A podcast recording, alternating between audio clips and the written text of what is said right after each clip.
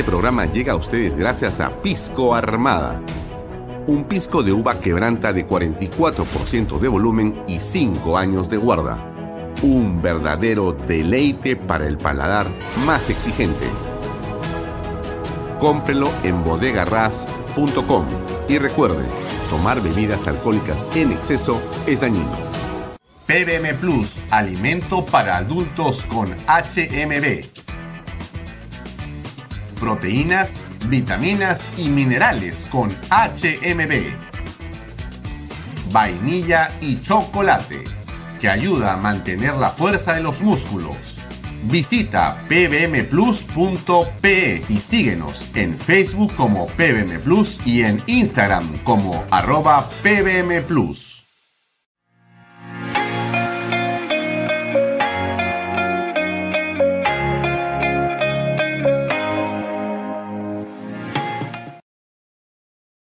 Bienvenido a la familia Sarcleti. Contamos con más de 20 años construyendo momentos especiales en más de 21 establecimientos ubicados en Lima y provincias.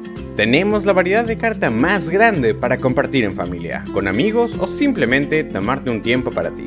¿Estás listo para vivir la experiencia Sarcleti?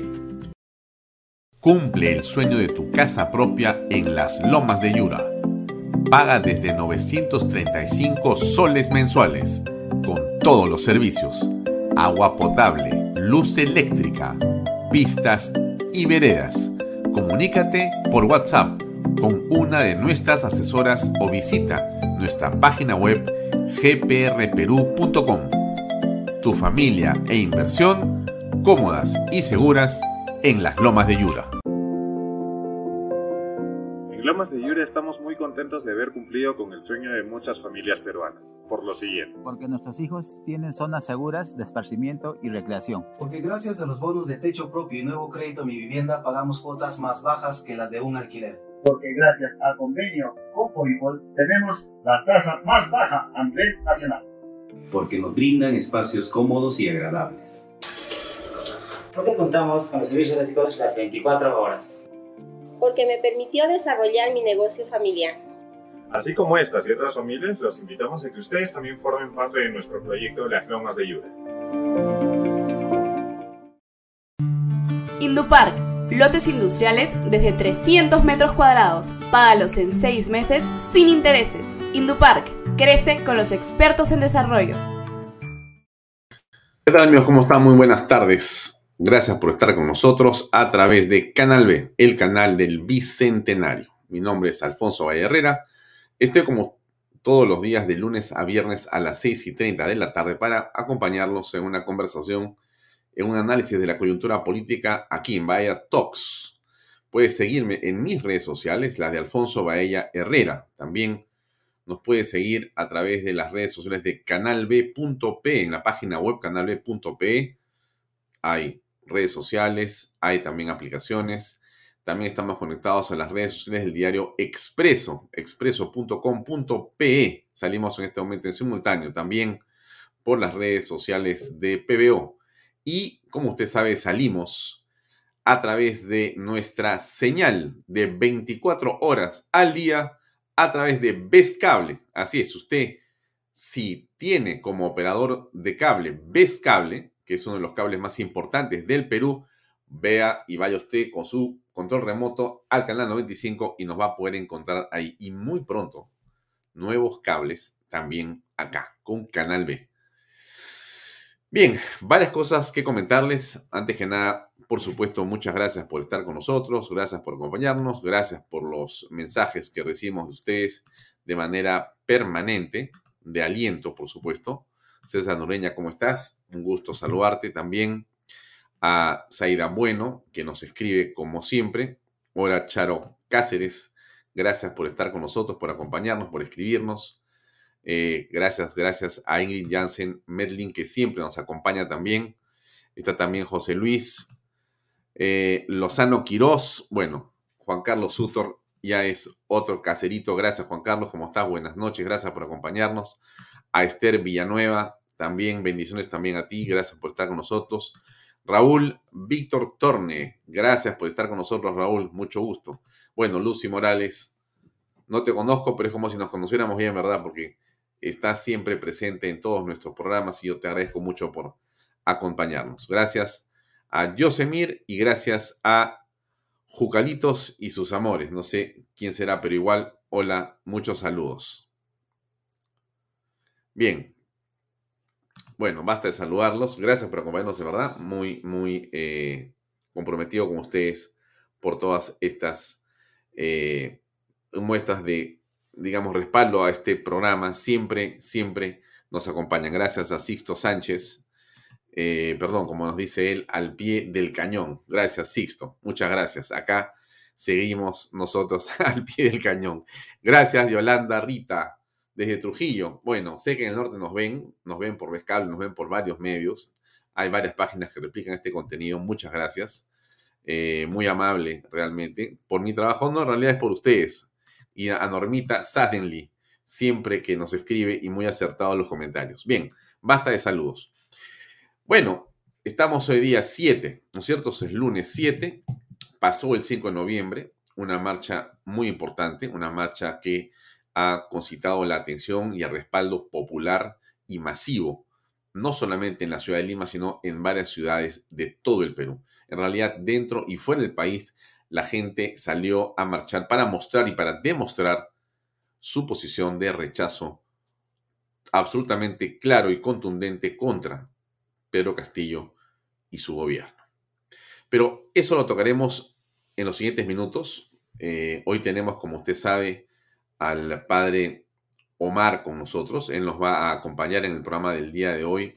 Eh, muy importante su presencia por muchas razones. Como usted seguramente se ha enterado ya, en las últimas horas ha ocurrido un hecho singular. Ha habido eh, un envío de una granada de guerra de una granada de guerra que muestro y que está ahí. Esa es la granada de guerra que ha sido enviado al eh, hogar de las bienaventuranzas. Es una organización donde el padre Omar es un sacerdote que tiene una labor realmente encomiable.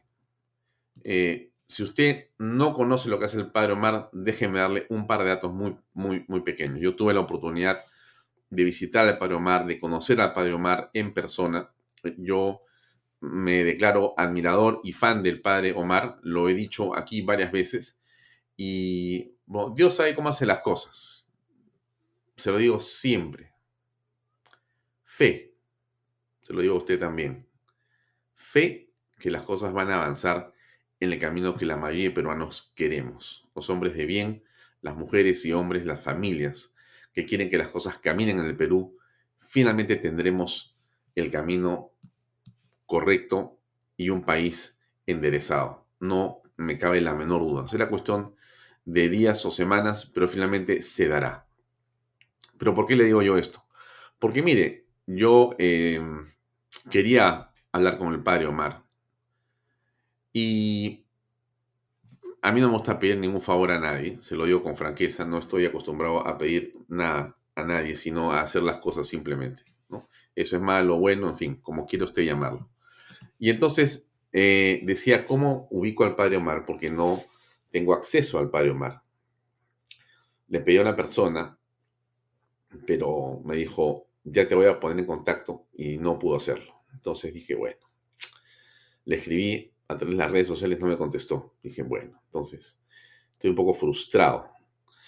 Entonces, una noche me fui con mi hijo Alfonso a conversar y estamos sentados en una mesa eh, en un café, digamos, cerca, ¿no? Estábamos conversando muy entretenidamente y hablando de cosas, ¿no? Mi hijo estudia comunicaciones, es un chico interesado en, la, en el periodismo político, en el periodismo en general, y estábamos conversando muy animadamente. Eh, él sabía que yo estaba también muy interesado en esto y él también me decía que le parecía interesante poder contratar al padre Omar porque veíamos sus videos y si usted se acuerda, porque si usted ha visto Canal B, debe haber visto que yo en un momento cogí un video del, del, este, padre Omar y lo he haber pasado 200 veces. Bueno, porque me parecía que decía cosas que en las que estábamos totalmente de acuerdo con él. Como solamente usted también lo ha, sentido, ¿no es cierto? Porque es un hombre ecuánime y es una persona que comunica bastante bien y hace una obra que yo había escuchado que era muy importante. Entonces decía, ¿cómo lo contacto? Yo siempre tratando de, de ayudarlo, ¿no? Porque finalmente un medio, ¿para qué sirve? Mire usted, ¿para qué, ¿para qué estamos acá en Canal B? Usted sabe, porque yo le he dicho varias veces. La máxima, digamos, eh, labor de nosotros en Canal B es ayudar a las personas. Eso es lo que nos hace felices. A Diana Seminario, a, Fernando Sillonis, eh, a Juliana Calambroyo, eh, al padre Gaspar, que también está con nosotros, a Pepe Pardo, a Pepe Mato con su programa, a Claudia María Hernández, que también nos ayuda con su programa, y a todas las personas que están aquí en este, en este canal, y a los que van a venir, que serán muchos sin duda, nos satisface mucho ayudar a la gente. Este canal está hecho para ayudar. Será pues poquito lo que digamos o mucho, no importa, pero para nosotros ayudar es en realmente una razón por la que estamos acá. Y yo decía, ¿cómo ayudo al padre Omar? ¿Cómo lo ayudo? Y no tenía cómo contactarlo. Seguramente tenía cómo hacerlo, pero estaba esperando que viniera pues de otro lado el mensaje, ¿no? Entonces estamos sentados conversando. Se lo cuento porque, bueno, si no le cuento a usted, ¿a quién le cuento? ¿No es cierto? Se lo va a contar a usted. Estamos sentados conversando y una persona en ese lugar donde estábamos se para en una mesa que está atrás de nosotros y se va caminando y entra al baño. Y el baño, digamos, yo miraba como una parte de la puerta del baño, ¿no? Entonces estamos, digamos, en una línea de vista directa, ¿no? Entonces, este, resulta que sale la persona del baño, es un hombre y, se acerca a mi mesa, me mira, se acerca a mi mesa directamente y me saluda con la cabeza. Y yo, por supuesto, que lo saludo con educación y me dice, yo veo tu programa. Dijo, te felicito. Muchas gracias, le digo. Em, no sé cómo me dice este no, sé a título de qué, ¿no es cierto? Cruzamos la conversación y terminó sacándome una tarjeta para darme su tarjeta, para decirme, ¿no? Entonces me dijo, yo soy fulano de tal y trabajo en el hogar de las bienaventuranzas. Y le digo, ¿esto es del padre Omar? Sí, soy su hermano. No le puedo creer. Bueno, entonces, evidentemente me quedé un poco frío, ¿no? Por decirlo menos le di la mano. Este, mi hijo también, bueno, lo saludamos y le dije, bueno, no sabes la, que, lo, fantástico que, está pasando ahora porque yo quería hablar con el padre Omar y no tenía cómo hacerlo, estaba muy frustrado y ahora apareces tú y me das tu tarjeta, ¿no? Me dijo, acá está el celular de él, llámalo si quieres, me dijo. Por supuesto que lo llamé le escribí, me permitió ir a visitarlo. Visité su obra y me quedé muy, Conmovido es la palabra, conmovido, muy conmovido. Lo que hace el padre Omar en realidad es de una valía singular y mis palabras no van a ser suficientes, así haga lo que haga, para decirle a usted la importancia que tiene lo que él hace. Para esas personas con las que él logra establecer una relación y ayudar, eh, en realidad, cuando uno piensa en Dios y ve cosas como esta, dice efectivamente Dios actúa a través siempre de personas. Y la historia de él es una historia fantástica, ¿no? La del personal y termina siendo lo que está haciendo ahí es algo sumamente poderoso desde mi punto de vista, ¿no? Eh, social, ¿no? Social es, un tema muy, pero muy, muy importante. Entonces, bueno, resulta que eh, terminamos eh, muy conmovidos por lo que hacía el padre Omar, muy conmovidos. Y me fui y dije, bueno, vamos a hacer cosas. Tenía que viajar el padre Omar y, entonces viajó y, acá ha regresado hace muy poco, antes del, 5, o sea, apenas, apenas antes de, la, marcha del 5. Em, entre que yo lo conocí personalmente y después, inclusive, fuimos con un amigo empresario que logró también ponerse a su disposición para ayudarlo, ¿no? Entonces me siento muy feliz de que, de que se haya podido dar también esa ayuda, ¿no? Un hombre impresionante, ¿no? Eh, no, no se imagina usted cómo a partir de nada hay gente que hace todo. Y cuando uno mira esas cosas, y a veces uno siente que la gente se queja, porque la gente se queja, la gente dice, no tengo, no tengo, no tengo, porque pasa circunstancias en que por alguna razón tiene una estrechez y uno se da y uno ve y reconoce lo que el padre Omar ha hecho con gente que no tiene nada, pero de nada, de nada, ni siquiera salud. Menos una familia, y logra acogerlos y recuperarlos, sostenerlos, darles fe. Bueno. En fin. Entonces, esta, esta granada, ¿no? A mí me llama la atención, ¿no? Porque es la granada de un, de un miserable a una obra divina, ¿no? Cuando tú dices, oye, ¿cómo actúa Dios en la tierra? Bueno, esa es una manera en la que Dios actúa en la tierra a través del Padre Omar. A través de tantos sacerdotes, ¿no? El Padre Omar sin duda es un ejemplo, deben haber muchos. Yo no conozco tantos sacerdotes, lo he conocido, siempre tiene una relación estupenda con ellos.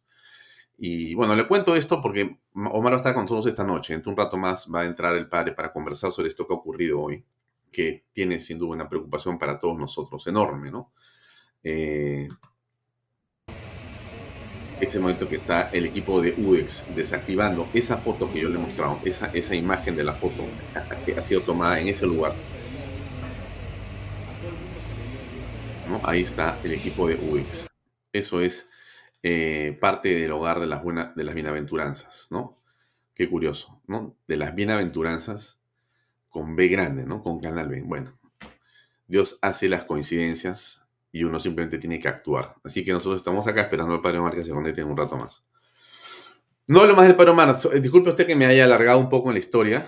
Quería contársela y creo que usted merece que yo se la comente porque es importante, ¿no? Este, este canal está hecho así. Está hecho así, con estos pequeños momentos de felicidad para nosotros, porque es la manera como nos sentimos realizados, ¿no? Yo le he contado a usted varias veces que, de mi punto de vista, el hombre realmente termina siendo feliz cuando da. Cuando tú das, das tu tiempo, das tu esfuerzo, das tu empeño, eh, das tu amor, ¿no? Cuando tú crees, ¿no? Eso es la felicidad, ¿no? Mientras no te traicionen, ¿no? Pero, digamos, esa es la, esa es la felicidad de una persona, absolutamente, ¿no? Entonces, bueno, esto se lo cuento para que sepa usted un poquito el contexto de lo que va a ser la conversación con él en un rato más. Ahora, hablemos de otro tema, ¿correcto? Hablemos de lo que ha pasado en la marcha. Pero antes de la marcha, este, déjeme, gracias por todos los comentarios. Sí, fantásticos. Yo no, no quiero ponerlos más porque, porque vamos a quedarnos hablando toda la hora del tema y hay otras cosas que quiero también conversar con ustedes. Y la hora y media parece mucha, muy, muy largo, pero a veces termina siendo muy corto el tiempo. Y entonces yo quiero aprovechar para hablar de las cosas más el día de hoy con usted. Y nuevamente le agradezco por su tiempo. Entonces, miren, este asunto de Sol Carreño, que es la periodista de Canal 4 Conductora, una abogada, una mujer, una madre de familia, una esposa, una mujer profesional, como tantas mujeres profesionales, que además eh, conduce un programa que es un programa estelar en Canal 4 y que tuvo un reportaje determinado que ha criticado de una manera eh, miserable a Aníbal Torres. Yo quiero ponerle a usted esta nota para que usted entienda el contexto. Me parece importante que usted conozca esto. Miren, yo se lo digo con toda franqueza y siempre le voy a dar siempre con franqueza, ¿no? Este, yo no soy eh, cercano a Canal 4 ni a América Televisión, ni a Canal N. ¿no? Tampoco soy enemigo de ese medio, aunque algunos periodistas de ese medio se han portado eh, también miserablemente conmigo. Así se lo digo con toda, eh, digamos, amplitud, ¿no? Miserablemente. Ya no están en ese canal tampoco.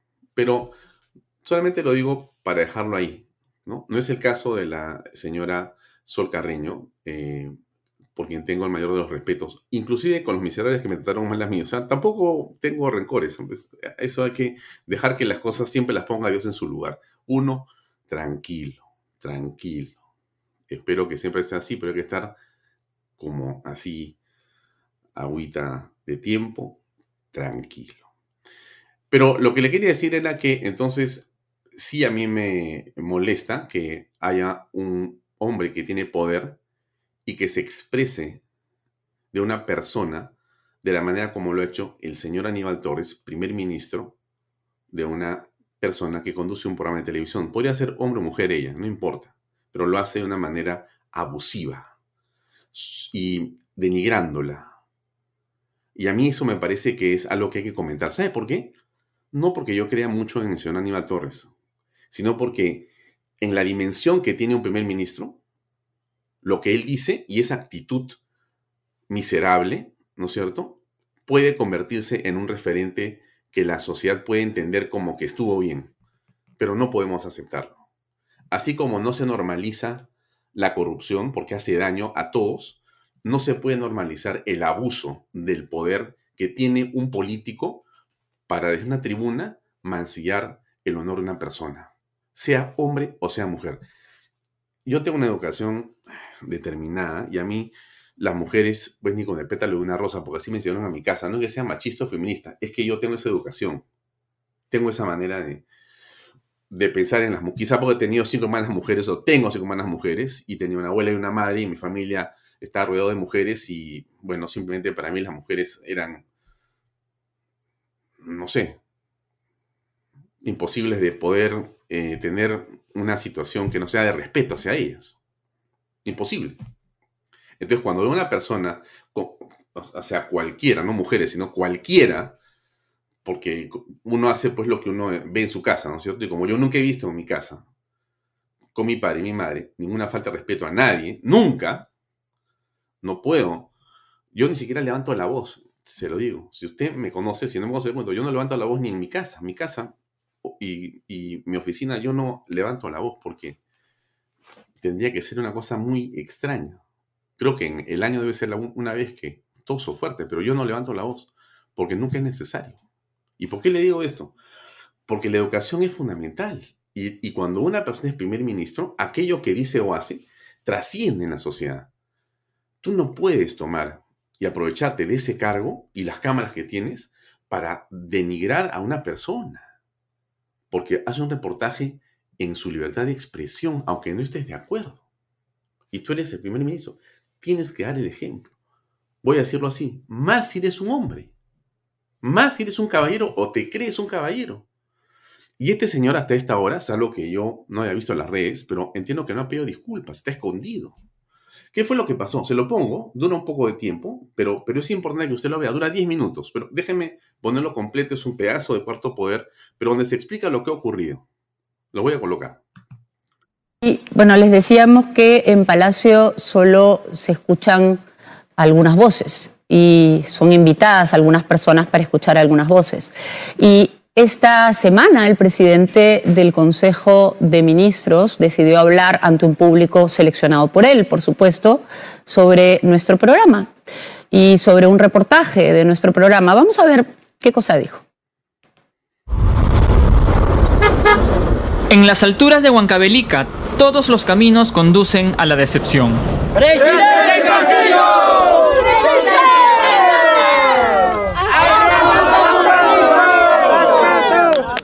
Ustedes seguramente han visto un programa de televisión el día domingo en la noche, en donde saca allí una carretera precisamente en Huancavelica, no asfaltada.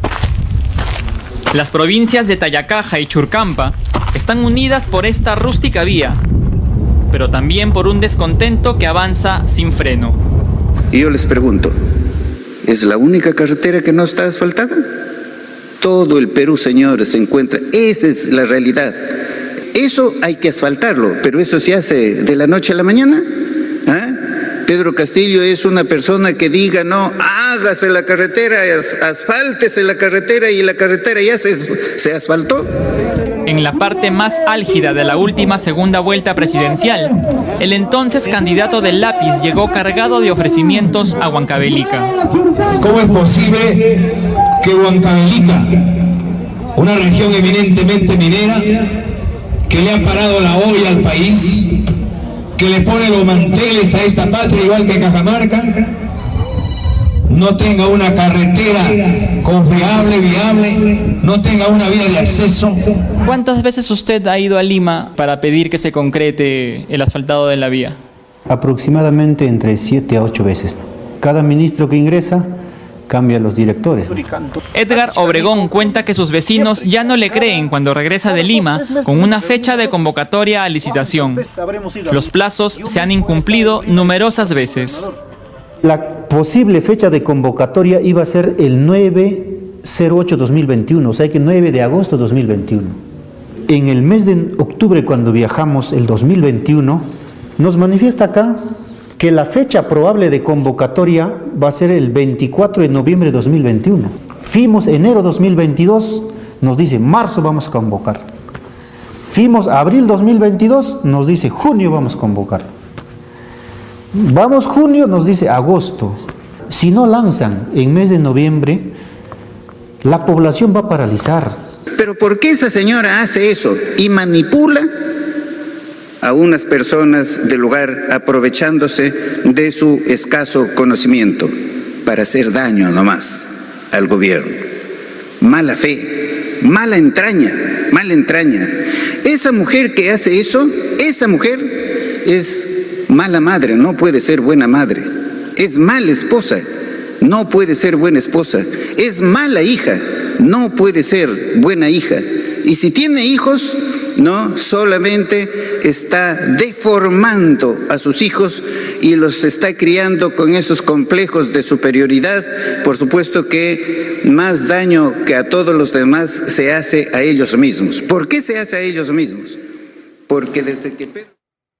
Bueno, ustedes lo han escuchado, el presidente del Consejo de Ministros se refirió a este programa sin decir nombres, a esta señora sin decir nombres y no vamos a responder a sus agravios, que por cierto consideramos poco dignos de un caballero de su edad y de su educación, pero que debemos decir que consideramos profundamente machistas, porque en primer lugar no se refirió en ningún momento ni al reportero, hombre, ni al director, hombre, sino que solo se refirió a esta conductora, a esta señora. Y de paso se refirió a temas que no son ni de su competencia, ni de su conocimiento, que no tienen nada que ver con lo profesional y que mm, no lo hacen quedar muy bien, la verdad. No nos llama la atención porque el presidente del Consejo de Ministros suele tener estos exabruptos, en algún momento ha manifestado su admiración a Hitler por considerarlo un gobernante eficiente y además suele atacar a la prensa. Y por esas razones no vamos a responder esta parte, vamos a hablar del reportaje. Yo quiero dejarlo ahí para no continuar con el tema eh, en este punto pero no sin dejar primero de señalar mi solidaridad con Sol Carreño, con su familia. Sé que es una familia honorable, además de todo. Aunque no la conociera Sol Carreño, mi solidaridad sería igual, porque lo que ha ocurrido, desde mi punto de vista, es un abuso, un abuso del el señor Aníbal Torres. A mí me parece una cobardía absoluta para una persona que tiene un cargo como el que ostenta este señor de ni siquiera mencionar el nombre de la persona. Se quiere escudar detrás de ello. Por eso me parece doblemente faltoso. Doblemente faltoso. Ese es, digamos, el hombre que representa a los ministros de Estado en el Perú de hoy día. Así es realmente... No, no, no, no, quiero agregarle más este, adjetivos porque no, no es el punto. ¿Qué cosa dice la ministra de la Mujer respecto a este tema? Estoy diciéndoles que rechazo eso, voy a conversar con él para saber qué exactamente es lo que ha pasado, ¿no? Y pedirle si, si, si corresponde, ¿no? Que converse con también con Sol, ¿no? Directamente. ¿Es una actitud machista la del Premier? Pienso que había un exceso, ¿no? Pienso que había un ¿Sí o no? ¿Es una actitud machista? O sea, yo creo que había un exceso eh, de parte de él, ¿no? En, esas expresiones que usaba. Pero yo creo que también es un caballero, porque me lo demostró muchísimas veces. Mm, yo, dudaría, ministra, porque un caballero es un caballero a carta cabal bueno, pero todos los días 24-7 y no por momentos, ¿no? No, no por momentos. Yo pienso que es una persona muy, muy lúcida que además es un caballero y que yo no, no creo que tenga el menor reparo en disculparse si así corresponde. Alguien que insulta así es una persona lucida. Han pasado como, como 15 horas. Estamos con la ministra de la Mujer. Lo primero que usted, me imagino, hubiese hecho es, oiga, Premier, ¿qué pasó acá con estas palabras? ¿no? Han pasado ya 15 horas desde Sí. lo, lo- lo declarado. ¿Recién va a conversar con él? Sí, voy a conversar con él ahora. Mm. No sé en qué habrá quedado la conversación, ¿no?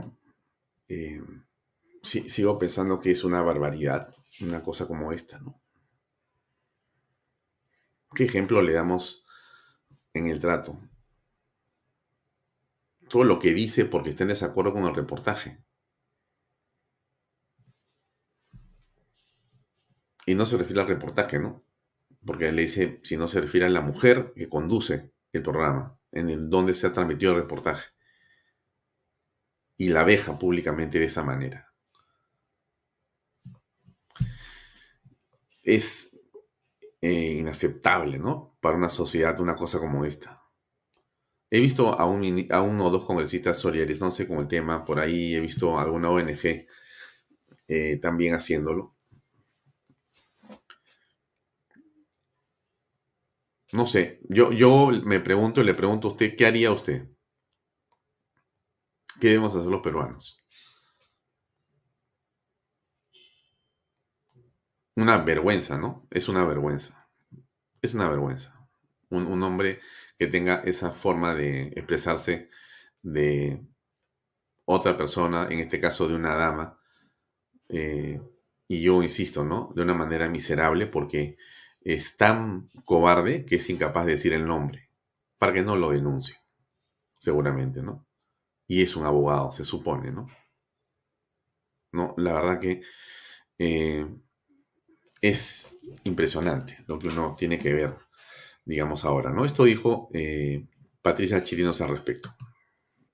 Como mujer, como profesional, rechazo rotundamente este tipo de agresiones en contra de la mujer. Y no es solamente el Premier Aníbal Torres que habla cosas chifladas, sino que también eh, este, ese gobierno quiere normalizar ese tipo de actitudes en contra de las mujeres. Recordemos también al premier, a un- al primer premier que pusieron, que también tuvo ofensas hacia mi persona, ¿no? Entonces, ya no se está tocando con la importancia debida ese tipo de temas. Y creo que ahí tenemos eh, de parte de la congresista, perdón, de la periodista Sol Carreño, con la que me solidarizo, creo que tendría que haber una denuncia ante eh, la, la Comisión de Prensa Peruana. La ministra de la Mujer, en todo caso, debería también pr- pronunciarse en torno a este tema, congresista. Por supuesto, como mujeres, hombres, todos creo que tenemos que pronunciarnos. Es repudiable la actitud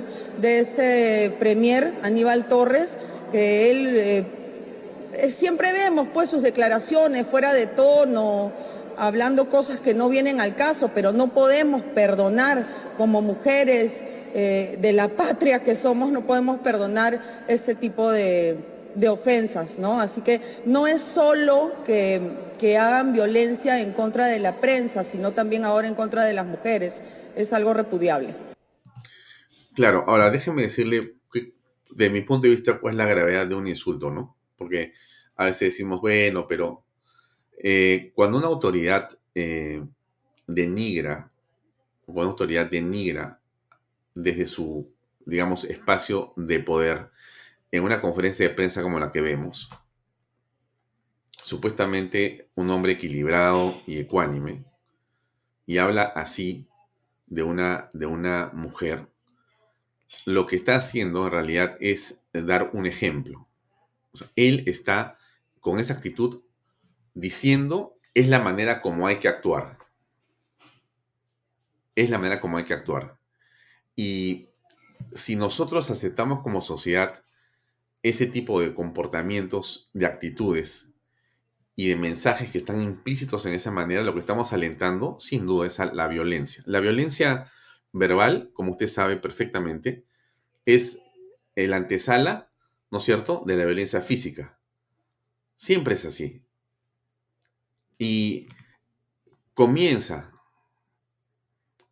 con expresiones como las que hemos visto del señor Aníbal Torres y continúan después de otra forma. Entonces, cuando el gobierno tiene esa forma de actuar, lo que está diciendo desde el púlpito sagrado, que es hablarle a la gente, ¿correcto? Esa es la forma que nosotros gobernamos. La violencia es el camino para gobernar. Y cuando eh, nosotros, los ciudadanos, lo aceptamos, estamos resignándonos y bajando la cabeza como súbditos. Y eso es inaceptable, porque es indigno, porque eh, hiere la, el autoestima de las mujeres, pero también de los hombres. Porque tú no puedes aceptar que a tu madre o a tu hermana o a tu esposa una autoridad se refiera así. Es un miserable. Es un miserable. Eso no se puede aceptar. No se puede aceptar. No solamente porque no, no, importa si es periodista o no es periodista. Es una persona. Es una mujer. El hombre, déjeme ser un poco machista, ¿no? el hombre está obligado a tener, con respecto de todos, pero la mujer, tener una actitud siempre de respeto. Siempre de respeto, porque somos más fuertes, somos los que tenemos que cobijar a la mujer. Eso es lo que corresponde. Así estoy yo mal educado, quizá. Entonces, eh, eh, eh, uno puede discrepar, eso, es otra cosa. Usted puede discrepar, señor Aníbal Torres o señor Pedro Castillo o, o quien quiera que eso te puede discrepar de cualquier cosa. Discrepar, discrepar. Discrepar fortalece la democracia. Insultar no fortalece. Insultar lo que hace es denigrar, es envilecer, es debilitar la democracia. Y cuando lo hace una autoridad, lo que hace es emitir un mensaje que la forma en que se resuelven las cosas es denigrando a las personas. Denigrando a las personas. La ministra de la Mujer debería haber renunciado hoy en la mañana. Y déjeme decirlo así, con todo respeto por la señora ministra de la Mujer, cuyo nombre no, no, lamentablemente no conozco. Pero la señora ministra debería haber renunciado por solidaridad con las mujeres. Ella es ministra de la Mujer. Supuestamente su cargo eh, ha jurado delante del crucifijo, ¿no es cierto? Delante del presidente ha jurado que va a defender a las mujeres. De todos los abusivos como Aníbal Torres. Y ocurre esto, y ustedes la han visto a ella realmente defendiéndola, a la señora este, Sol Carreño, o la han visto tratando de darle la razón al señor Aníbal Torres de alguna manera. Miren. Estoy diciendo que rechazo eso, voy a conversar con él para... ¿Rechazo? Rechazo saber qué exactamente es lo que ha pasado, ¿no? Y pedirle si, si, si corresponde, ¿no? Que converse con también con Sol, ¿no? Pedirle si corresponde. No entiendo bien. O sea, ella le va a pedir, señor, ¿le corresponde que usted... No, directamente. ¿Es una actitud machista la del? Pienso que había un exceso, ¿no? Pienso que había un exceso. Es un exceso. O sea, tú agarras y le dices mala madre, mala hija, mala porque haces una cosa que no me... Uy, es un exceso siendo autoridad a través de los micrófonos a nivel nacional. Eso es un exceso, señora ministra, con todo respeto, usted está equivocada. Usted no está valorando las cosas correctamente. Usted tiene un problema de realmente, o, o, o lo que usted está haciendo, señora ministra, es queriéndose amarrar del cargo o querer permanecer en el cargo como de lugar. Pero usted no sirve a las mujeres así. Y creo que no sirve a la nación tampoco así. No puede ser. ¿Sí o no? ¿Es una actitud machista? O sea, yo creo que hay un exceso eh, de parte de él, ¿no? Hay un exceso. No puede decir que sea una actitud machista. En esas expresiones que usaba. Pero yo creo que también es un caballero, porque me lo demostró muchísimas veces. Un caballero no hace eso, ¿no? Mm, yo, dudaría, ministra, porque un caballero es un caballero a carta cabal bueno, pero todos los días 24/7 y no por momentos, ¿no? No, no por momentos. Yo pienso que es una persona muy, muy lúcida, que además es un caballero y que yo no, no creo que tenga el menor reparo en disculparse si así corresponde. Alguien que insulta así es una persona lúcida. Han pasado como, como 15 horas. Está... No sé, ya pasó más tiempo. Si usted sabe la disculpa, le rogaría que me lo comente en el WhatsApp. Yo no, no veo ahorita redes sociales. Si alguien de mi equipo puede pasar la disculpa al señor Aníbal Torres, lo voy a agradecer. Pero le va a decir, ¿de qué cosa voy a pedir disculpas si yo no he dicho nada contra nadie? Me imagino, va a ser alguna de esas cosas. O sea, siempre se ve escudar. Se ve escudar. Estamos con la ministra de la Mujer. Lo primero que usted, imagino, hubiese hecho es, oiga, Premier, ¿qué pasó acá con estas palabras? ¿No? Han pasado ya 15 horas. No, discúlpame, este, eh, Omar Mariluz, no es qué pasó con estas palabras. Es ir, ¿sabes lo que, ¿sabes lo que hace una persona? Va con la carta de renuncia y dice al, al presidente, presidente, acá está mi carta de renuncia. Yo no acepto eso. Tome usted, se acabó. No voy a aceptar que a una persona se le diga una cosa así. Soy ministra de la mujer. Lamentablemente no puedo quedarme callada. Pero la señora ministra sale en un papel que me parece absolutamente inapropiado. Por decirlo de la manera más elegante posible, ¿no? Inapropiado. O sea, no hay definitivamente, desde mi punto de vista, un apego a principios en lo que dice la ministra, sino aparentemente hay un apego al cargo, de manera incondicional, inclusive ante una vejación pública. Porque esto, mira, no puedes disculparlo, pero hay magnitudes, ¿no es cierto? Hay magnitudes. Si tú cometes esa barbaridad en un grupo cerrado, también es una cosa que igualmente es censurable, ¿no es cierto? Pero lo has dicho a nivel nacional. O sea, te has referido a una mujer que conduce un programa de una manera malcriada, vejatoria e insultante para ella como mujer, porque no has criticado su trabajo, le has criticado a ella. Es impresionante. Porque claro, como no tienes argumento, entonces haces una barbaridad de ese tipo. Y la ministra de la Mujer, en lugar de solidarizarse con la mujer, se solidariza con el hombre. Entonces, ¿sabe, ¿sabe por qué es no, no, quiero que diga, pucha, estás exagerando, hay tantas cosas importantes, vamos a otra cosa, ¿no? Por último, usted va a decir, no me gusta Sol Carreño, porque Cuarto Poder era así, por, eso, deje, deje por un momento esas consideraciones y trate de mirar el caso abstrayéndose del nombre de las personas. Y mire el caso y dése cuenta que lo que está ocurriendo aquí es un faltamiento de respeto enorme que emite un mensaje de que esa es la manera de actuar la violencia verbal antecede a la violencia física. Y eso es inaceptable, inaceptable. Entonces, cuando ocurre lo que ocurre el día sábado en la marcha, entonces es lógico, pues lógico. O sea, todo lo que, lo que podemos entender de cosas que ha dicho inclusive otros congresistas del partido de gobierno o de las bancadas cerca al, al gobierno y sus actitudes, de violencia contra otras personas o contra mujeres está claramente entendido. O sea, esto es vertical. La verticalidad implica que ellos arriba tratan hacia las mujeres o a las personas sin el mínimo respeto. Y si pierdes el respeto, perdiste todo. Perdiste todo. Ya no eres, no eres nada. O sea, eres un guiñapo. Eres nada. Porque tú no puedes faltarle al respeto. Menos si eres una autoridad. Yo me imagino que un hombre puede perder la paciencia por muchas cosas. También una mujer en un momento, en un, en un, en un momento de tensión, de estrés, en un exabrupto, se pueden decir cosas que no quisieran decirse. Pero un primer ministro, un primer ministro, sentarse ahí bien encorbatado, lleno de cámaras y luces, pagados por todos nosotros para utilizar ese medio para insultar, para denigrar me parece a mí una bajeza impresionante. Entonces, ahora tú entiendes lo que ha pasado en la marcha. Hablamos de la marcha unos minutos. La marcha ha sido finalmente una marcha de todo el país contra Pedro Castillo.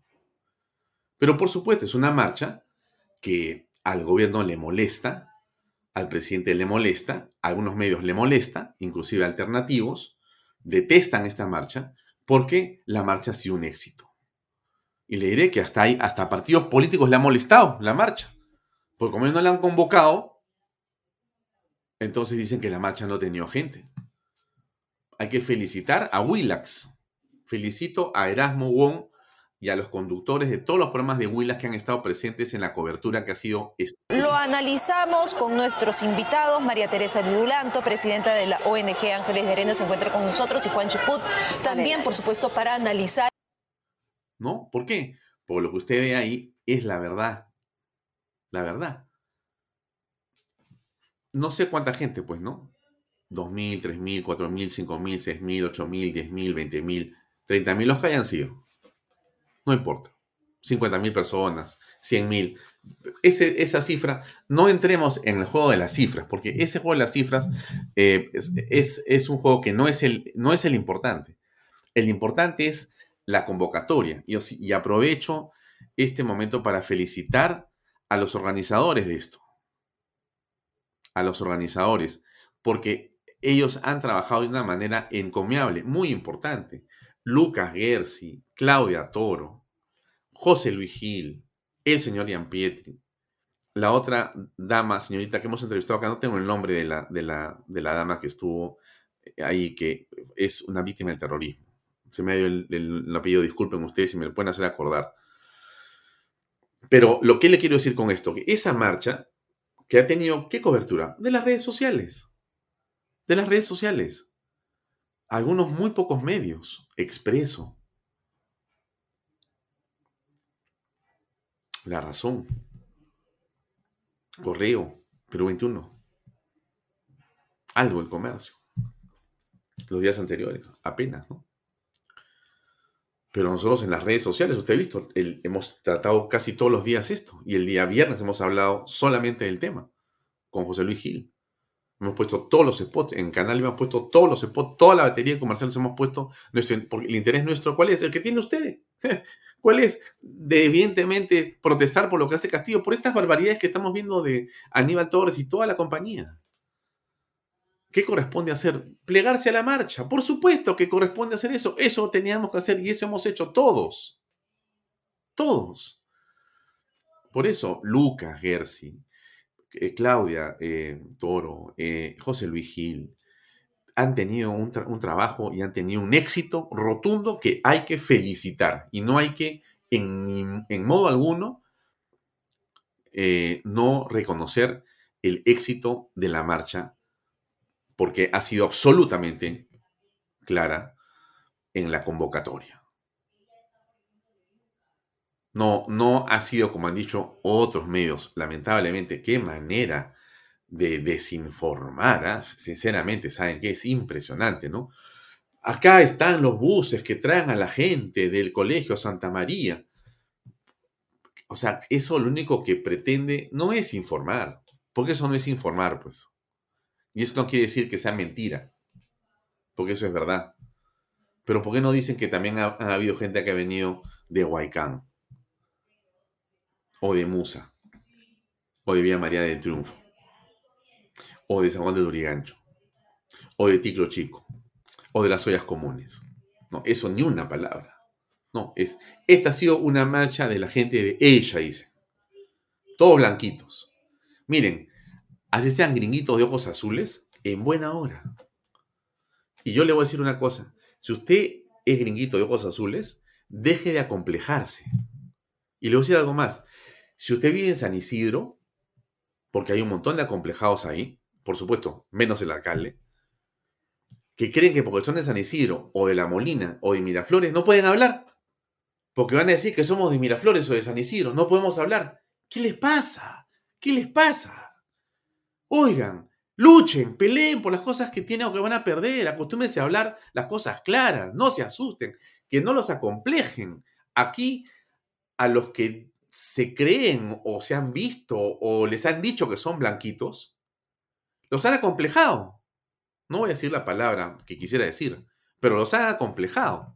No quieren hablar, no quieren decir nada, no quieren que los vean, no quieren, no, quieren estar en silencio. ¿Qué pasa? ¿Cuál es el problema?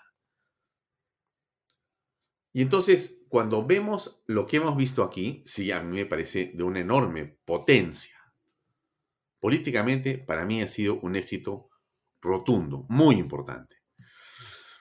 Lamentablemente la violencia llegó como hemos visto, la, ¿no? Y, llegó de una manera muy, muy, eh, digamos, eh, intensa, ¿no? Acá hay unas imágenes de lo que fue también esa jornada, que era, digamos, democrática, abierta, convocante, y también que era una, digamos, este, tranquila, ¿no? Y comenzaron a perderse, digamos, esos, esos ímpetus de tranquilidad. ¿Qué pasó? Déjeme mostrárselo.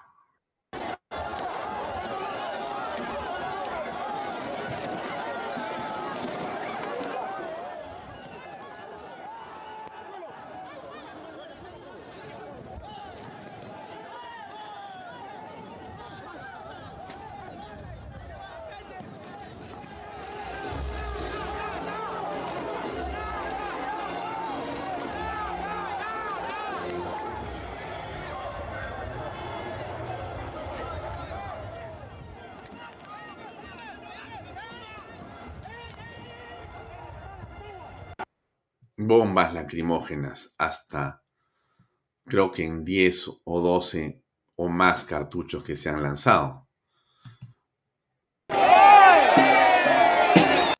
Una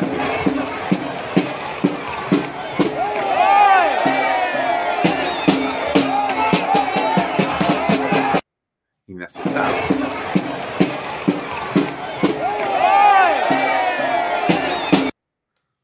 Policía Nacional, visto, de una forma que no se puede comprender, salvo que haya existido una orden precisa del jefe policial y finalmente del presidente de la República, el ministro del Interior, Aníbal Torres, de atacar de la manera como han hecho a una población que tenía básicamente niños, eh, personas de la tercera edad, mucha gente de tercera edad, gente hasta de ruedas ha ido, gente de 70, de 80 años o más, han tenido que salir corriendo frente a lo que ha sido este disparo, eh, digamos, eh, incomprensible, incomprensible de bombas lacrimógenas. Miren ustedes. Castillo eres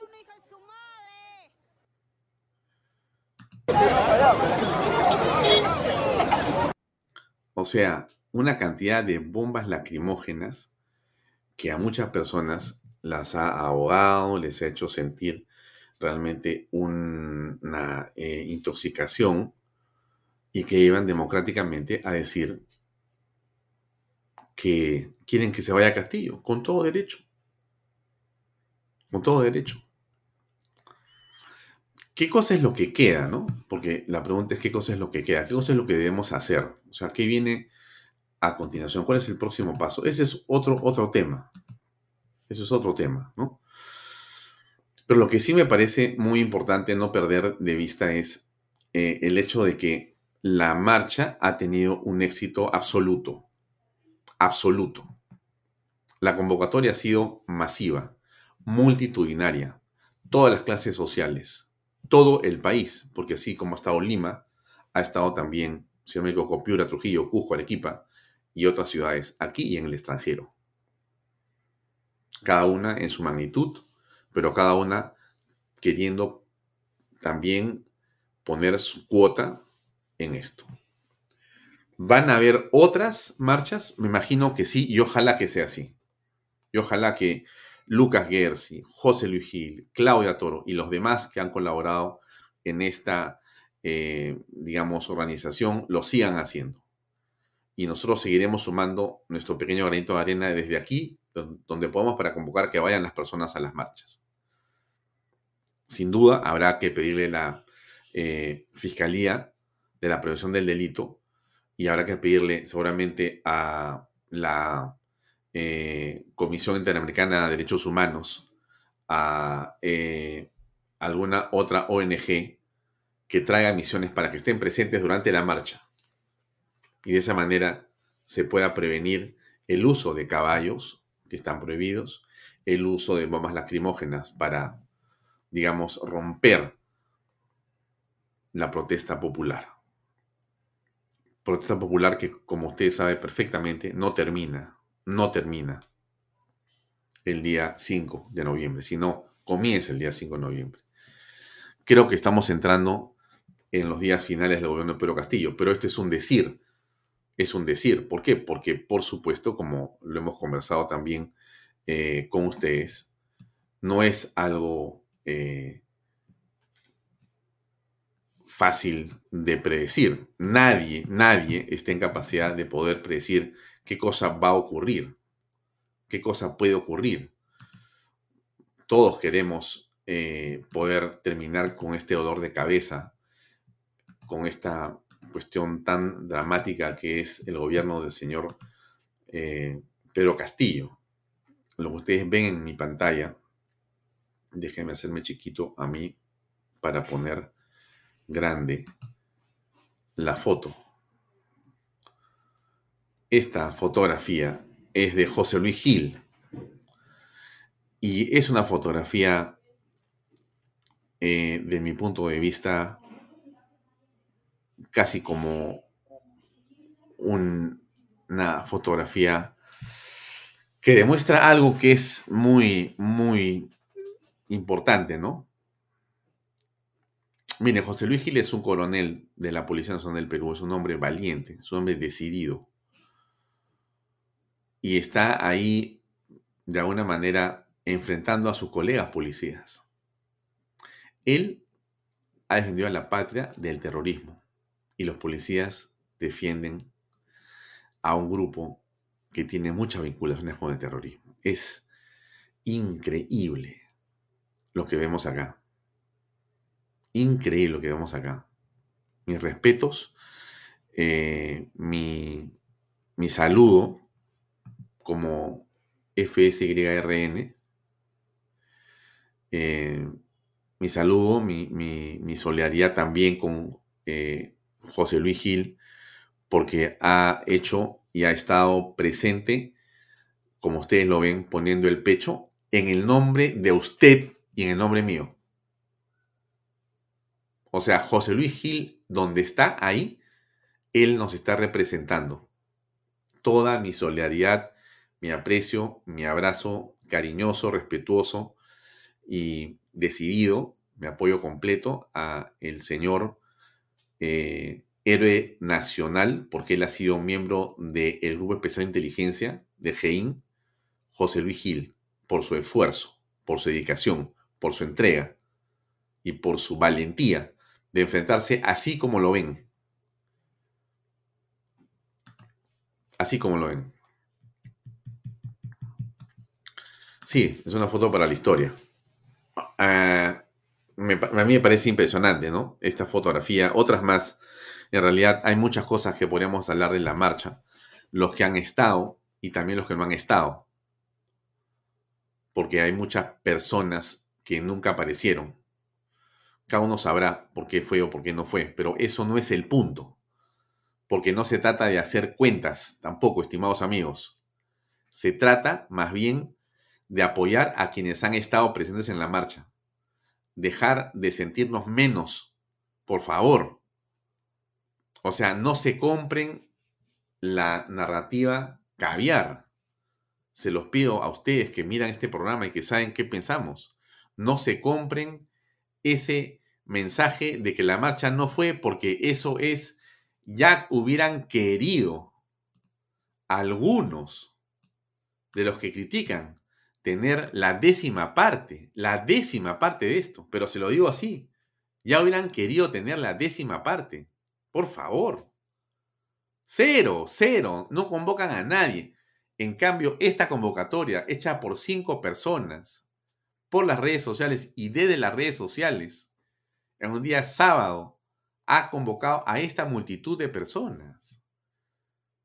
Sin portátiles. Esto es una, es una convocatoria de gente que ha venido por sus propios medios. Por cierto, hemos visto algunos buses que han sido donados por algunas personas. Hoy en buena hora. Pero aquí no ha habido tappers ni tonterías. Esta gente que ha ido básicamente porque ha querido estar en este momento de solidaridad con todos los peruanos. Entonces tenemos que entender, tenemos que comprender lo que significa esto.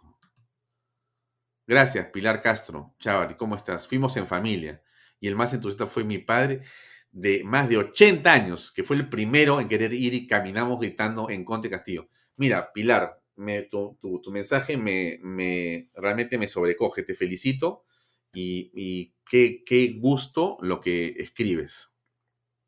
Qué gusto lo que escribes.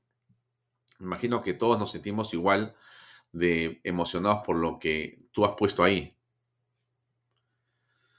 Y yo también creo, como dice eh, Velasco, la próxima seremos más. Por supuesto que seremos más, pero hay que seguir siendo y hay que seguir teniendo el ánimo en el tope. Por eso este programa le hemos llamado nosotros Fe. Fe, decimos, de este programa del día de hoy. Eh, no sé si Alejandro Peña me está escuchando. Si puedes, este, Alejandro, coordinar con el padre eh, Omar, que debe estar tratando de ingresar y vamos a ver cómo hacemos para que ingrese. Ya, aquí está y ya tienes el contacto. Perdónenme amigos, pero así funciona este programa. Em, un segundo más. Ya. Ahora sí. Alexander Payne, es todo tuyo. Eh, sí, a, Pilar a todos lo felicitamos en realidad porque es, es eh, importantísimo lo que ha pasado, ¿no? Esta marcha a mí me llena de, de alegría realmente, ¿no? Ver a tantas personas tan distintas, eh, tratando de estar una hora o dos horas de su tiempo reunidos para lograr hacer eso eh, es realmente fantástica, fantástica, fantástica la, iniciativa. Eh, yo sigo aquí poniendo las imágenes por mi canal, no, no, este es el canal mm, B, del canal, al canal de los buenos, si quieres llamarlo así. Pero estamos en lo mismo, pues todos estamos aquí en lo mismo. Yo le digo a usted con todo eh, cariño también que nuestro deseo es ayudar a que las cosas se recompongan en el país, ¿no? Y esa, será, esa es la misión. Y cuando esto termine, porque llegará un momento que terminará, estoy seguro, seguramente eh, trabajaremos intensamente desde, desde para que el gobierno que sea, cualquiera que sea, también haga las cosas bien. Porque se trata de eso. Eh, eso es de lo que se trata al final. Gracias, eh, Marta Bustíos Verano. Fui a la marcha del Vería y la mayoría gente de más de 40, obviamente. Está con nosotros el padre Omar, ya. Padre Omar, ¿cómo está? Muy buenas noches. Gracias por acompañarnos. Hola Alfonso, buenas noches. Disculpa la demora. Primera vez que entro a estos sistemas modernos. Nada. Padre, eh, se le apagó la cámara, pero ya volverá a conectarse. No, no sé qué ha pasado. ¿Me escuchas? Sí, lo escucho perfectamente, pero está todo negro. Algo, algo, este, de repente apagó la cámara con el, con el dedo. Me parece cuando movió este. Ya, ya, ahí lo vemos. Lo escuchamos. Ya. Eh, bueno, buenas noches. Gracias por estar con nosotros, Padre Omar. Buenas noches, Alfonso, con mucho gusto, aquí estoy. Eh, en primer lugar, mi primera eh, expresión es de solidaridad por lo que ha ocurrido el día de hoy con esta granada, que queremos que nos comente qué cosa es lo que ha ocurrido, qué cosa y qué información tiene usted respecto a esto que hemos visto y que ya es parte de noticias de diferentes partes del mundo. Usted ha tenido hoy día a UDEX, la imagen de UDEX está aquí con nosotros. Ahí está el equipo de desactivación de explosivos en el local de eh, la Bienaventuranzas. Y no entiendo qué hace una bomba, una granada en su local. Explíquenos, por favor. Mira, es una pregunta que también me hago yo. Eh, nosotros, como tú sabes, vivimos de la providencia, vivimos de la, de la mano generosa y bondadosa de Dios.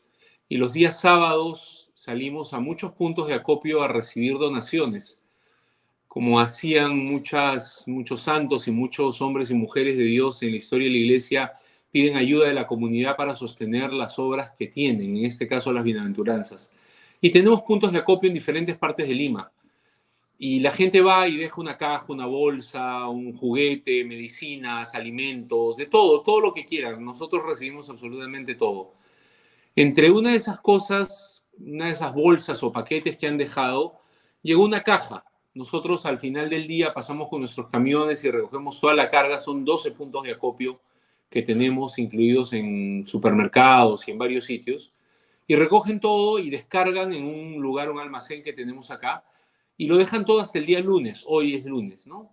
Y recién el lunes en la mañana con un, grupo de la zona, de señoras de la zona de 20 voluntarias, comienzan a clasificar la ropa, las cosas que llegan para ver qué sirven para nuestros niños, nuestros adultos, nuestra gente, qué sirve para llevar a las ollas comunes y qué cosa podemos poner en un bazar que tenemos aquí que nos sirve para generar algún ingreso para cubrir algunos de nuestros gastos.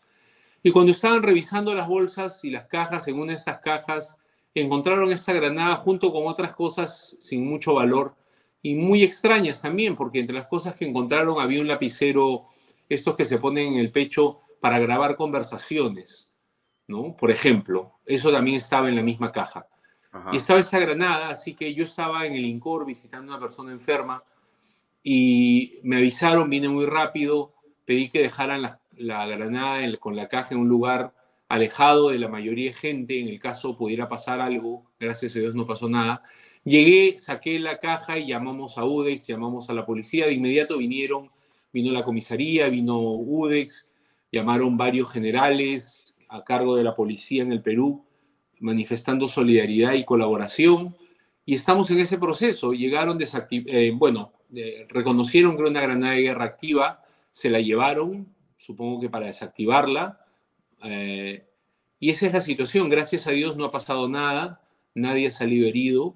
Más allá de esta situación, eh, que no sé, no sé, no sé cómo, cómo mirarla. Creo que tiene que ver con un problema de salud mental que hay en el Perú y en el mundo entero, un grave problema de salud mental. Yo no puedo acusar ni señalar culpables porque los desconozco y sería incorrecto de mi parte hacerlo. No sé quién lo ha hecho, no tengo ni la menor idea de quién lo ha hecho puede referirse a muchas cosas o algunas cosas que están pasando en el Perú, pero no tengo ninguna certeza, entonces no, entonces no puedo acusar a nadie.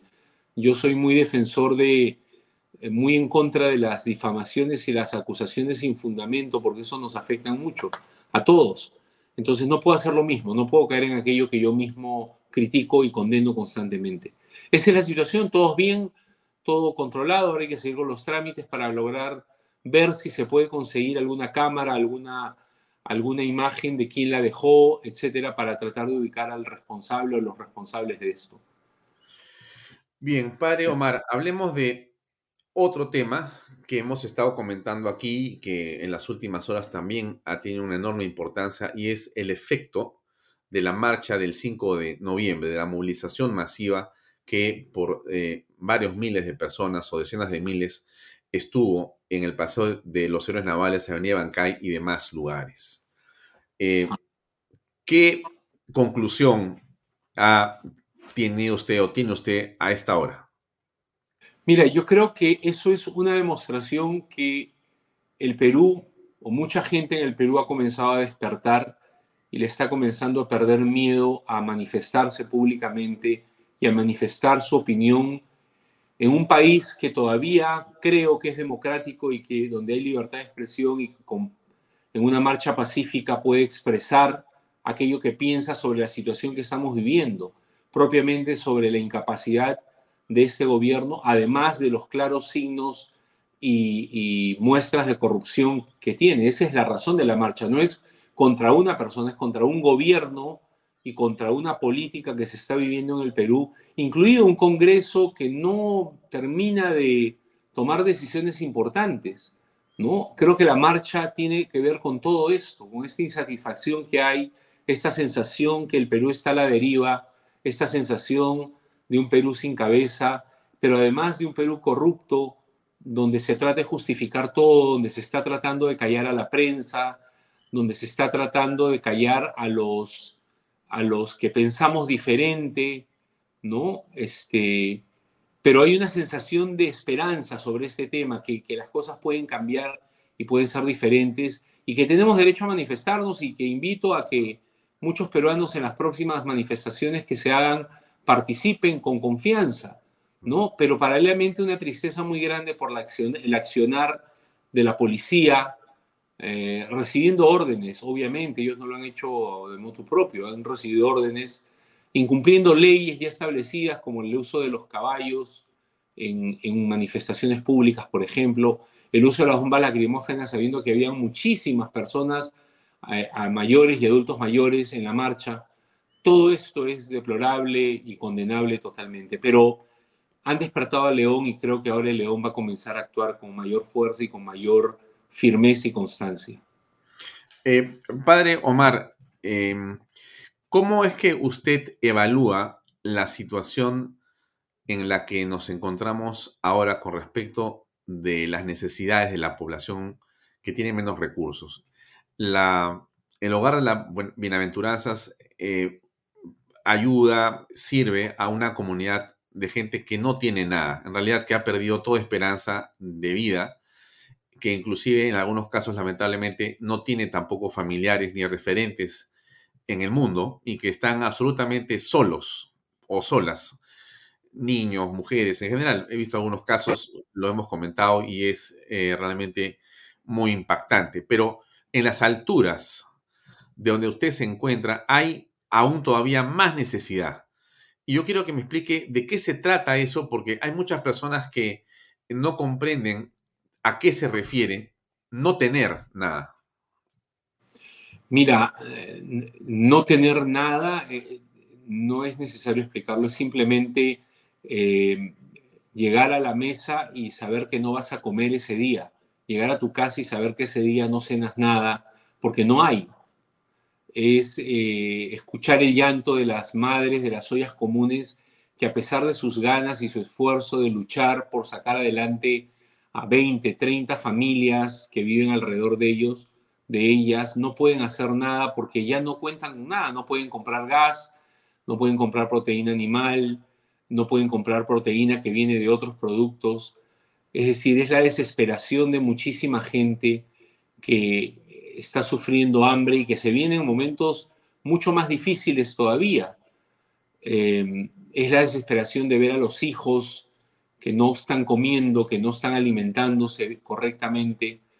Em, saber, porque muchas lo saben, porque han sido formadas y educadas y capacitadas cuando han comenzado a formar ollas comunes, saben que los tres primeros años de vida de sus hijos son fundamentales y ven que van pasando los tres primeros años de vida con una malnutrición o desnutrición y se desesperan sabiendo que no los van a poder recuperar nunca. Eso es lo que está pasando en el Perú. Eso es lo que está pasando en las zonas de Lima, periférica, y me imagino que también del interior del país. Eso es lo que nos está pasando. Mucha tuberculosis, mucha desnutrición crónica, mucha juventud sin esperanza, que eso es triste, que un país tenga juventud sin esperanza, muchísima, muchísima, ¿no? Ahora, en esa perspectiva, ¿qué responsabilidad tiene el gobierno? Porque, como dice el señor Aníbal Torres, le echan la culpa a ellos y estos problemas son eh, de muchos gobiernos. Ellos han heredado en las palabras del señor eh, Torres, eh, todos estos problemas, un caos en la salud, en la educación, y entonces, ¿por qué le piden que se solucione problemas que tienen 200 años? ¿Usted qué respondería frente a una afirmación así? En primer lugar, que tiene parte de razón, pero cuando uno dice medias verdades está mintiendo, así que al final el resumen es que es un, mentiroso compulsivo, es decir, eh, en parte tiene razón porque esto no es un problema de ahora, pero en parte no tiene razón porque ellos no tienen un norte. Si ellos, después de un año y un poco más de gobierno, tuvieran un norte, muchos de estos problemas hubieran comenzado a tener visos de solución, pero están más preocupados de robar, de enriquecerse ellos, de beneficiar a sus familiares, de ideologizar a la población, que de responder y de resolver los problemas más urgentes del país alimentación, salud, educación. No hay ninguna política en este momento que esté solucionando estos problemas. Lo único que vemos es que ponen a sus familiares y amigos en los puestos para ganarse licitaciones, para ganarse trabajos, para ganarse oportunidades que los benefician a ellos. Eso es lo que se siente, eso es lo que se ve. Entonces, una media verdad es una mentira, porque yo reconozco que este problema no es de ahora pero se está agravando cada día más.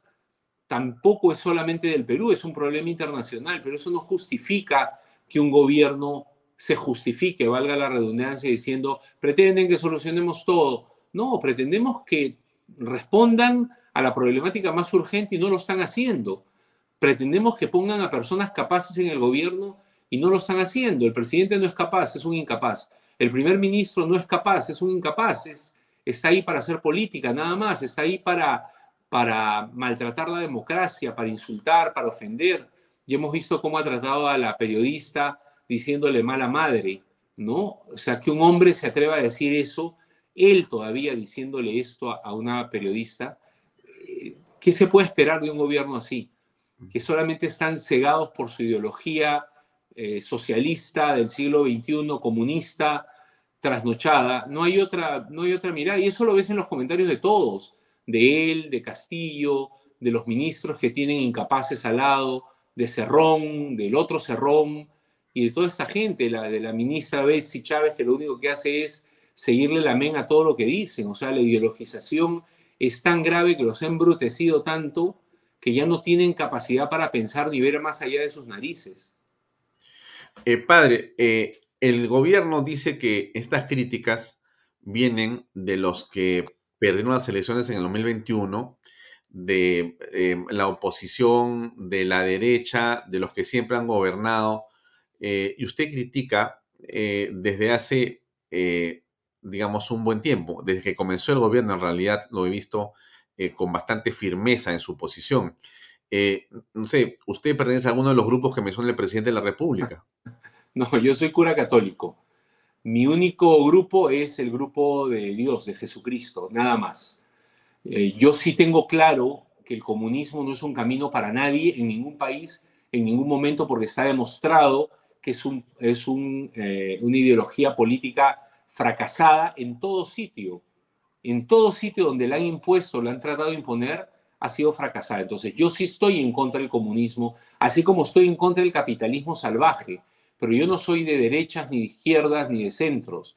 Yo tengo eh, mi objetivo, el objetivo de mis luchas es el objetivo de la lucha de la iglesia, que es el objetivo de la lucha de Dios, que es el ser humano en su desarrollo integral y lo digo y lo repito siempre, cuando el señor Waldemar Cerrón dice, si la iglesia se mete en asuntos de Estado, entonces el Estado se meterá en asuntos de iglesia.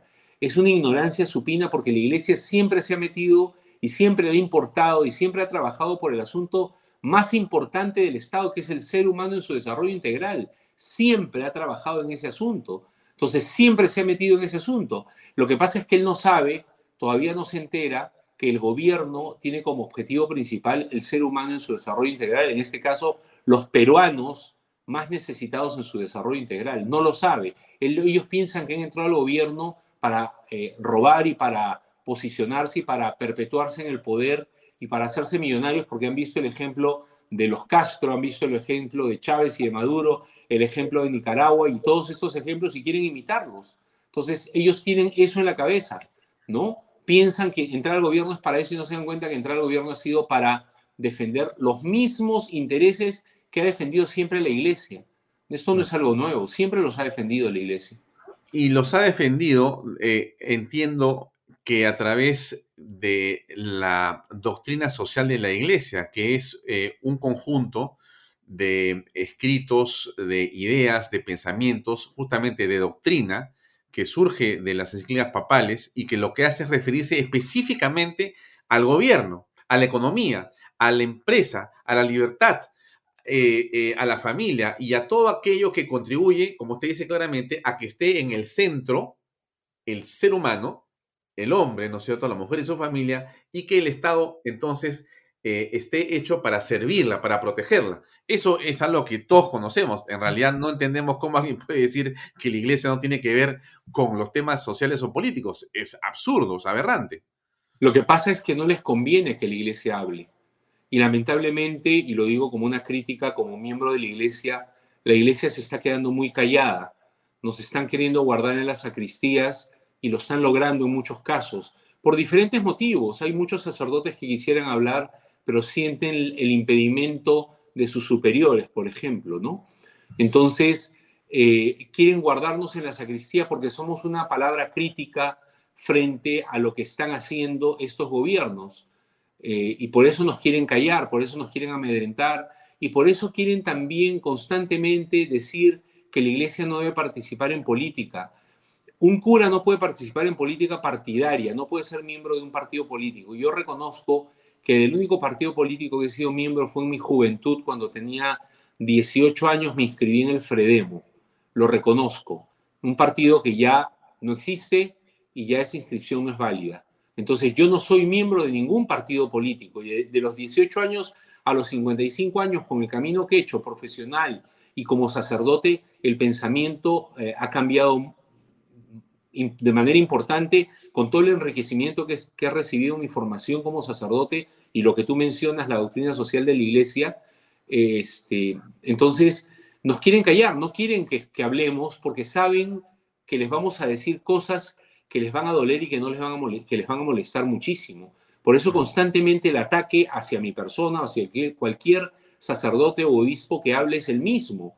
Cura, dedícate a esto, dedícate a aquello, como Vladimir Sarrón, que el otro día ha dicho que eh, la iglesia solo defiende los intereses eh, de los ricos y los intereses económicos de la iglesia y a los pobres solo les enseña a rezar menospreciando esa enseñanza cuando es la más importante, una de las más importantes que le da la iglesia. Porque enseñar a la gente a rezar, a cualquier persona a rezar, le ayuda a abrir su corazón a Dios y a descubrir su dignidad y desde su dignidad a poder luchar. Ellos nos quieren brutos, ellos nos quieren sin conocimiento, ellos nos quieren ignorantes, porque la, la sabiduría que viene de Dios nos hace abrir los ojos para ver la realidad de estos gobiernos incapaces y corruptos.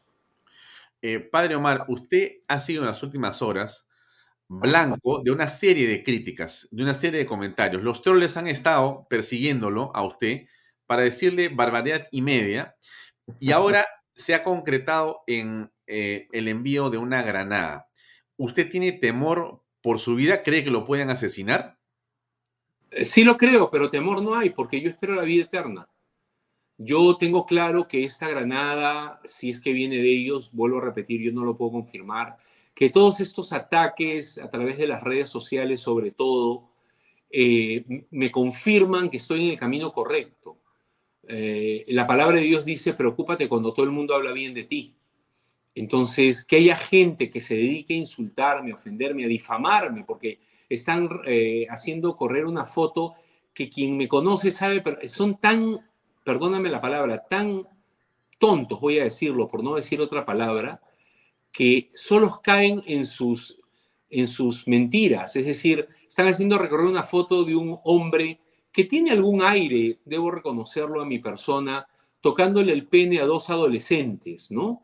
Entonces, ni siquiera piensan que si eso fuera cierto, ya la policía me hubiera capturado y me hubiera detenido. O sea, ni siquiera se paran a pensar en la estupidez de sus mentiras. Y es bien curioso, justo hoy día hablaba con unas personas de la policía y les decía, cuando los ataques son coordinados, son tan tontos que lo único que hacen es copiar y pegar.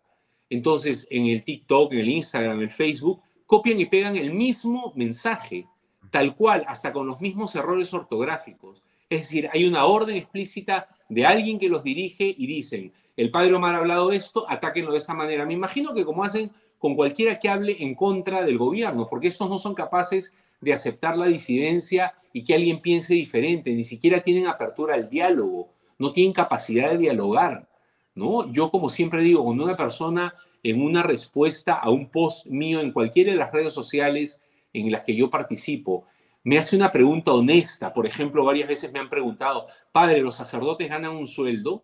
Yo le respondo, pero cuando la pregunta es con insultos, con ofensas, con mentiras, con difamaciones, bloqueo, borro y elimino. Así de simple, porque no se puede entrar en diálogo y la mayoría de los ataques de los troles y los haters son así. Y además tienen un perfil similar, tienen cinco seguidores, no tienen post, no tienen ni un like, no tienen absolutamente nada, no existen.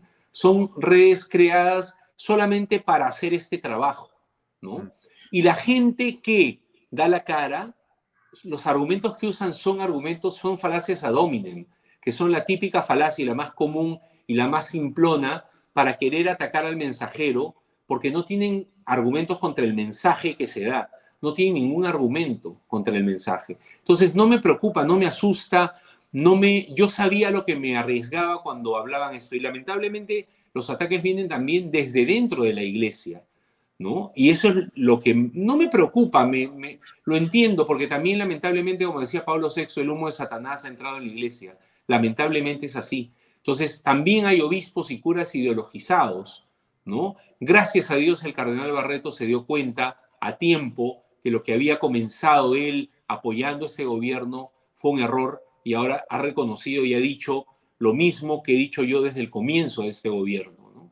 Entonces, no me preocupa este, para nada, no me asusta, no, no, no le tengo miedo a la muerte, no le tengo miedo, si tengo que dar la vida por mi, por mi fe, por aquello en lo que creo y por lo que defiendo, la daré. ¿Y qué le dice a la gente que tiene miedo? Lo mismo que dijo el Papa Juan Pablo II cuando inició su pontificado, no navete paura, no tengan miedo, no tengan miedo, no, no hay nada que temer. Hay mucha gente que está con miedo por esta propaganda que están haciendo de la toma de Lima, ¿no? Este, no tengan miedo. Dios está de nuestro lado, Dios está con nosotros, la verdad está de nuestro lado. Eh, hay que ser capaces de enfrentar todo esto y si eso significa a veces golpes bajos, insultos, ofensas, maltratos, difamaciones, hay que estar preparados para eso realmente, ¿no?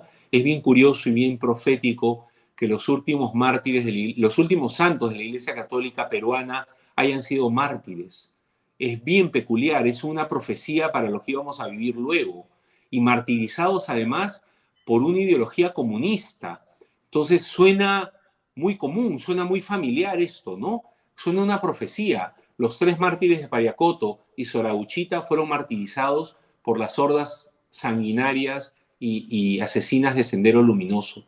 Y esto es lo que estamos viviendo ahora, ¿no? Un gobierno pro-terrorista, un gobierno con filo terrorista, con mucha afinidad con partidos o con grupos vinculados al terrorismo.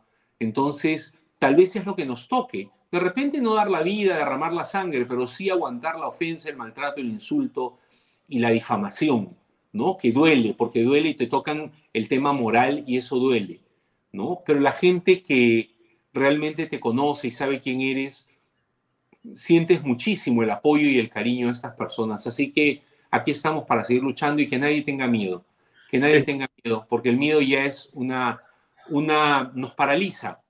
El mm. miedo nos paraliza y no podemos dejar que nos paralice en una situación como esta en el Perú. Escuchemos 30 segundos a Pedro Castillo refiriéndose a alguna de las cosas que hemos visto en las últimas horas y quisiera su comentario final, padre. Sí, claro. Doblegarnos hoy con desinformaciones, con falsas acusaciones, con calumnias imaginables para que renunciemos a nuestra voluntad de cambio que el país necesita y aceptemos siempre el poder de lo que no quieren, de los que no quieren a los humildes. Aquí, siguiendo el ejemplo tuyo, Padre Tupac Amaro, Madre Micaela Bastidas, tu amada compañera, me tendrán hasta el último día de mi mandato porque mi pueblo así lo ha decidido. ¿Qué opina usted al respecto? Manual comunista es tan poco inteligente que ni siquiera tiene capacidad para crear un discurso propio es lucha de clases, enfrentamiento de pobres contra ricos, de la raza, este, es lo que usa siempre, es lo único que tiene entre las manos y además miente descaradamente, porque no es verdad que el Perú lo, no, lo quiere porque él es serrano, es de la sierra, chotano. No es verdad, porque si no, no hubieran elegido, aún no hubiéramos elegido como país, yo no voté por él, pero no hubieran elegido un Toledo, por ejemplo, ¿no? que es tan serrano como él.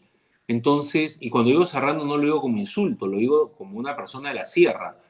Él está usando el manual de la victimización, ¿no? Que es típica, típica.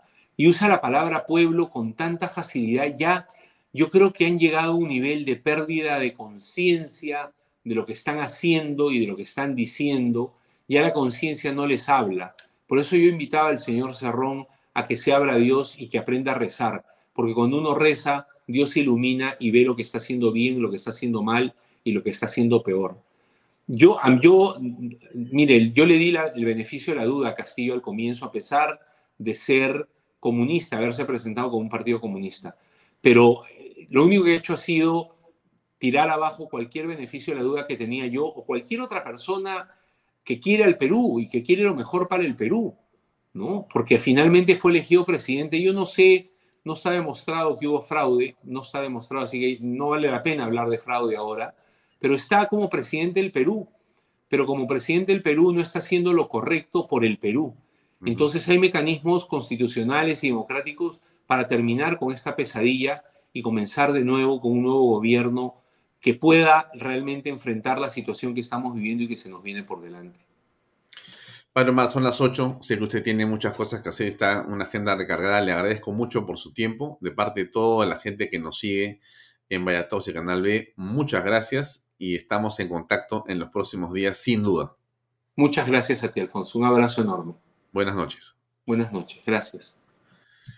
Bien amigos, llegamos al final. Era el padre Omar que ha tenido la gentileza y cortesía de estar con nosotros, contarnos lo que ha ocurrido con ese atentado, con ese intento de amedrentamiento, con esa granada enviada al hogar de las bienaventuranzas y nos ha comentado eh, en detalle los temas políticos que usted ha escuchado. Gracias por estar con nosotros. Son las 8 de la noche. A continuación viene Perfiles, otro programa estupendo de Canal B con Pepe Mato. Gracias por estar con nosotros. Hasta mañana a las seis y media. Permiso.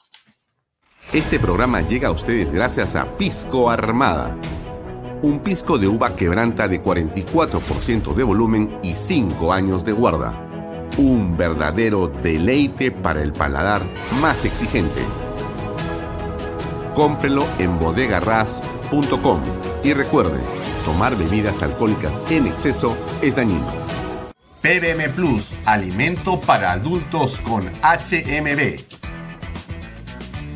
Proteínas, vitaminas y minerales con HMB. Vainilla y chocolate, que ayuda a mantener la fuerza de los músculos.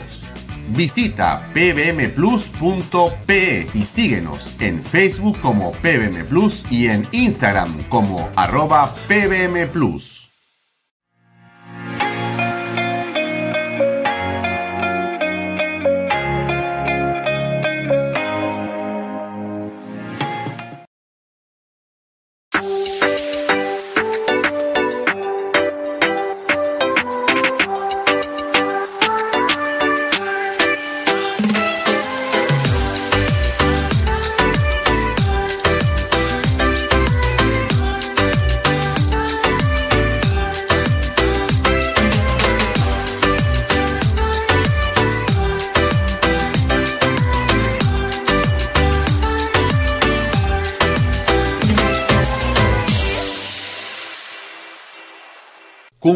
sueño de tu casa propia en las lomas de Yura. Paga desde 935 soles mensuales, con todos los servicios, agua potable, luz eléctrica, pistas y veredas. Comunícate por WhatsApp con una de nuestras asesoras o visita nuestra página web gprperú.com. Tu familia e inversión cómodas y seguras en las lomas de Yura. Indupark, lotes industriales desde 300 metros cuadrados. Págalos en 6 meses sin intereses. Indupark, crece con los expertos en desarrollo.